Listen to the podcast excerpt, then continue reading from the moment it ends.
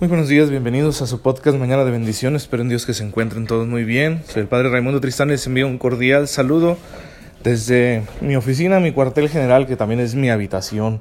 Aquí hago todo, grabo todo y bueno, pues hay que continuar con esta labor de redes sociales que hemos iniciado y que el Señor nos permite hacerla de una muy buena manera gracias a la ayuda y la atención de todos ustedes para mm, poder compartir su palabra y que dejar que su, palabra ilumine nuestras realidades, ilumine nuestra mente, nuestro corazón y nos ayude a seguir adelante con una mejor disposición, a crecer, a ser felices en esta vida, pero también abrirnos las puertas del cielo, las puertas de la salvación.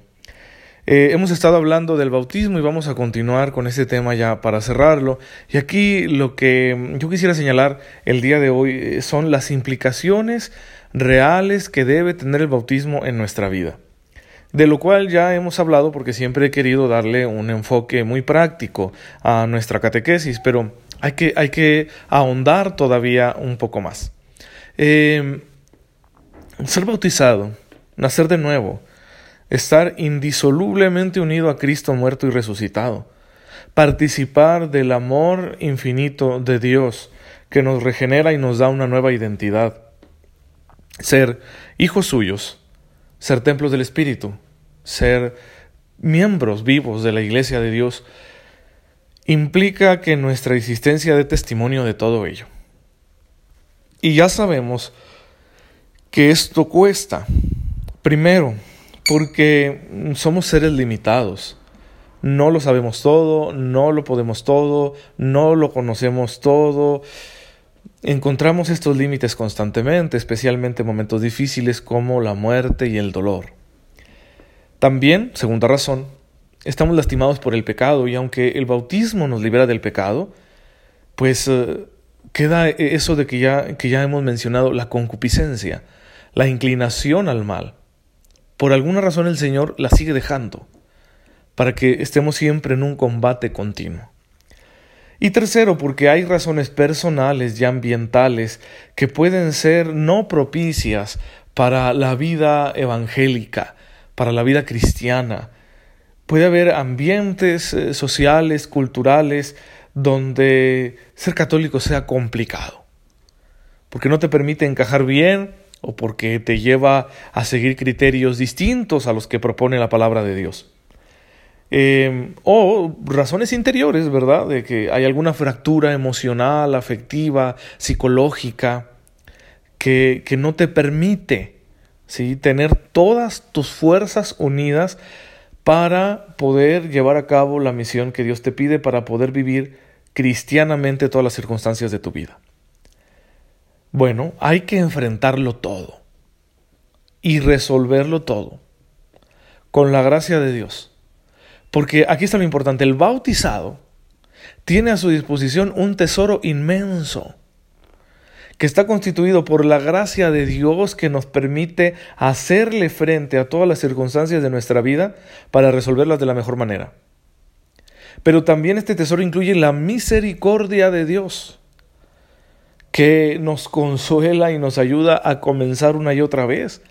Porque si has caído, si has fallado, si algo se ha roto en tu interior, porque cometiste un error, porque te dejaste llevar por algún sentimiento, porque alguien te humilló, te lastimó, perjudicó tu vida, pues puedes acudir a la misericordia de Dios y dejar que todas tus penas, tus heridas, el dolor que sientes por tus pecados se disuelva en el infinito amor de la misericordia. Que, ahí se deshaga todo y puedes recomenzar como un hombre nuevo. Eso es lo que el bautismo permite hacer todos los días. Es una alianza indestructible con Dios porque Dios es fiel. Entonces nosotros también podemos ser fieles. Pero hay que tomar responsabilidad. La responsabilidad cristiana es decir, me creo esto me creo y voy a vivir como quien se lo cree.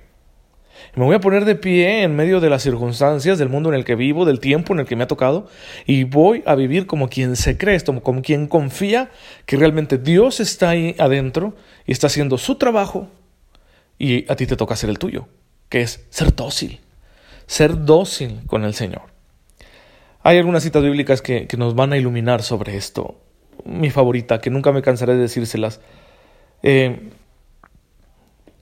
Dios ha dispuesto que todas las cosas ocurran para bien de los que lo aman. Romanos 8:28. ¿Sí? Dios ha dispuesto que todas las cosas contribuyan al bien de los que lo aman. Entonces, eh, la conversión a la que nos llama Jesús, a la que nos llama el Evangelio, la conversión que, que anuncia la iglesia, es precisamente dejar de estar enfocados en las circunstancias. No podemos ignorarlas, pero dejar de estar enfocados en ellas. Circunstancias externas o internas ¿sí? Realmente, que pueden ser buenas o malas, realmente no, no podemos estar enfocados en ellas. Porque siempre va a ser así las cosas, siempre va a haber algo que anda mal. No todo va a ser bueno. Y aún lo bueno que haya, habrá que tener sabiduría para aprovecharlo. ¿En qué tenemos que enfocarnos entonces? En el amor de Dios. El amor de Dios es nuestra guía. Yo, Señor, quiero amarte por encima de todas las cosas por encima de todo, de mis criterios, mis esquemas mentales, mi manera de pensar, de ser, de actuar, por encima de mis conclusiones, de mis deseos, por encima de mis gustos, por encima de mis aficiones, por encima de mis proyectos, por encima de mis apegos, por encima de las personas a las que quiero. Dios delante de todo. Y entonces cuando, cuando yo esté consciente, decididamente en esa línea, sucede el milagro. El milagro del, amor que nos reconfigura y que pone todas las demás cosas que son necesarias para la existencia humana, las pone en su lugar. Y cuando las cosas están en su lugar pueden ser asumidas sanamente tus conocimientos, tus habilidades, tus cualidades, tus bienes materiales, tus afectos, tus deseos, tus sueños, tus proyectos, tus limitaciones, todo, tu historia personal, todo se queda en su lugar. Y ahí en su lugar, todo eso se convierte en oportunidades de crecimiento cuando no están en su lugar, cuando tienden a ocupar el lugar de Dios, cuando las ponemos por encima de Dios. Entonces se, se desordenan, crecen pero no crecen bien. Crecen torcidas estas realidades y terminan traicionándonos, terminan atenazando nuestra voluntad y limitando enormemente nuestra capacidad de amar santamente. Entonces, nuestro objetivo como bautizados es este, amar a Dios, ¿sí? Amar a Dios. ¿Y, y dónde se va a mostrar el amor de Dios? Bueno, la primera carta del apóstol San Juan nos dice, amen con obras, no con palabras. Sí, entonces eh, el amor está en los hechos. Con las palabras puedo mostrar afecto, claro, y hay que tener cuidado con las palabras, porque también lastimamos con las palabras, pero hay que amar con hechos. ¿Sí? ¿Dónde se va a verificar nuestro amor? En el trato con los demás, en el respeto, en la solidaridad, en la generosidad, en el servicio, en el perdón. En todo eso se manifiesta que amo verdaderamente a Dios. Así que aquí podemos hacer un examen de conciencia, ¿verdad? Para ver cómo andamos en ese sentido, ¿sí? Pero es muy, muy importante que lo hagamos bien. Entonces, ese es el camino, esa es la guía. Eso es a fin de cuentas lo que Cristo nos está pidiendo.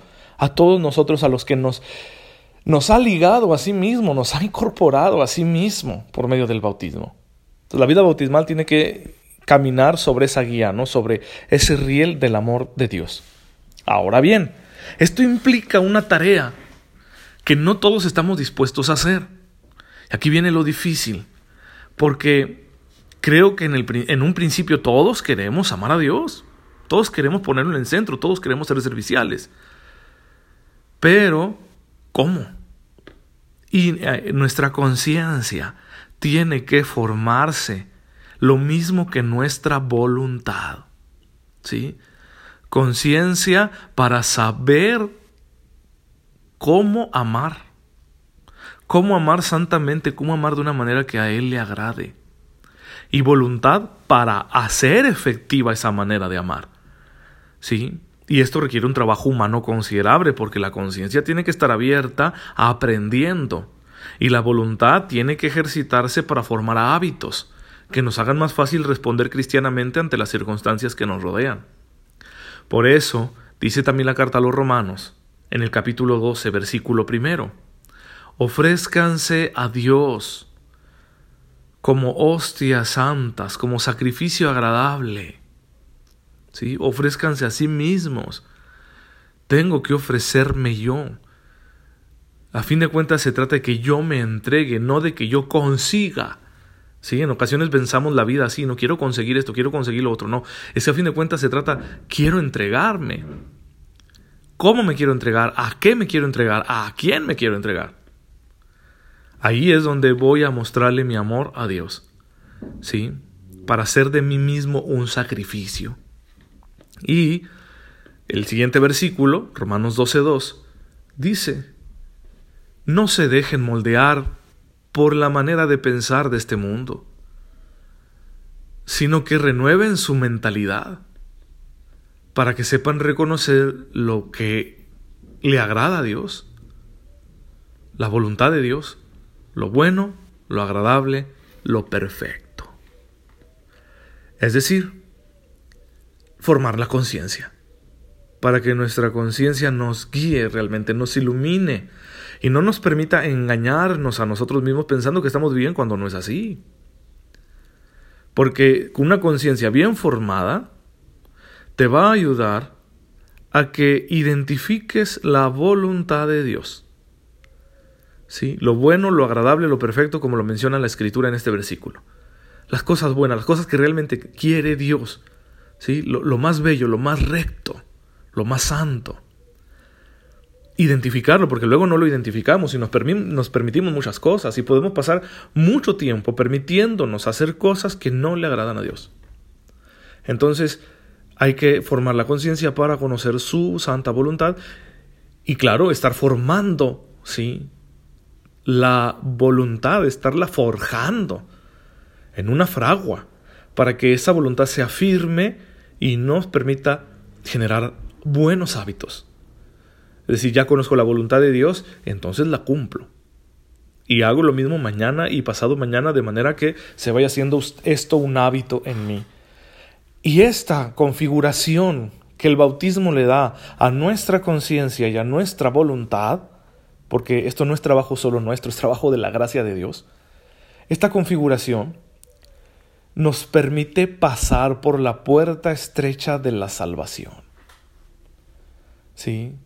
sin justificarnos en las cosas que todo mundo hace, sin engañarnos a nosotros mismos diciendo en qué tanto es tantito, sino afrontando nuestra vida con decisión, tomar las riendas de aquello que quizá está un poco suelto en nuestra vida e irle poniendo orden, irle encauzando. Y encontraremos en esta práctica de la vida cristiana, la vida nueva de la que habla Cristo, encontraremos una dicha muy grande, una felicidad enorme. Hermanos, el precio de hacer lo correcto es muy alto. Y en ocasiones ni siquiera lo hacemos con los mejores modos. Pero tiene que hacerse. Cuesta mucho. Pero es liberador. Te da la libertad de saber que por bien de ti mismo y por bien de los demás, has actuado valientemente, dejándote guiar por el Espíritu Santo. Bien, pues eh, para eso es la fe, para eso es el bautismo, para que tomemos responsabilidad, para que asumamos nuestra vida. Dios la puso en nuestras manos y no podemos permitirnos ser negligentes con esta tarea. Es la más importante que tenemos en nuestra vida. Vale la pena hacerlo, no por un perfeccionismo absurdo, sino por amor a Dios. Señor, te amo tanto que quiero demostrártelo, haciendo que mi vida sea fructífera como la tuya. Padre, en esta mañana te damos gracias por el inmenso don de la vida nueva en el bautismo. Ten misericordia de todos nosotros y ayúdanos, Señor, a que nuestra conciencia y nuestra voluntad nos hagan capaces de vivir como hijos tuyos pase lo que pase. Te pedimos esto por tu amado Hijo Jesucristo nuestro Señor. Amén. El Señor esté con ustedes. La bendición de Dios Todopoderoso, Padre, Hijo y Espíritu Santo, descienda sobre ustedes y les acompañe siempre. Gracias por escucharme esta mañana. Nos vemos mañana si Dios lo permite.